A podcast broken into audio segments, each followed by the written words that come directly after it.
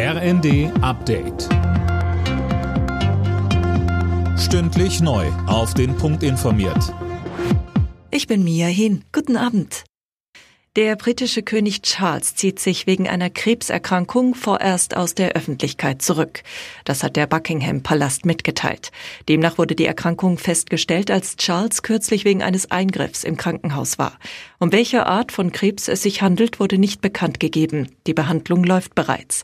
Während dieser Zeit wird sich Charles vom Schreibtisch aus um die Staatsgeschäfte kümmern, heißt es aus dem Palast.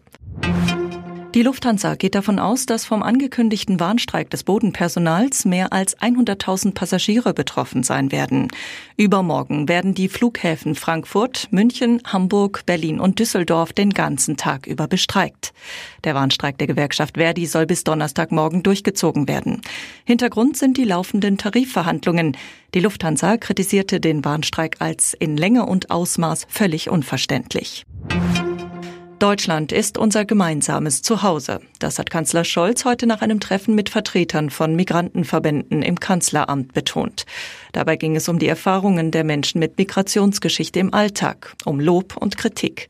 Scholz sagte, Wir lassen nicht zu, dass Extremismus und Intoleranz unsere Gesellschaft spalten.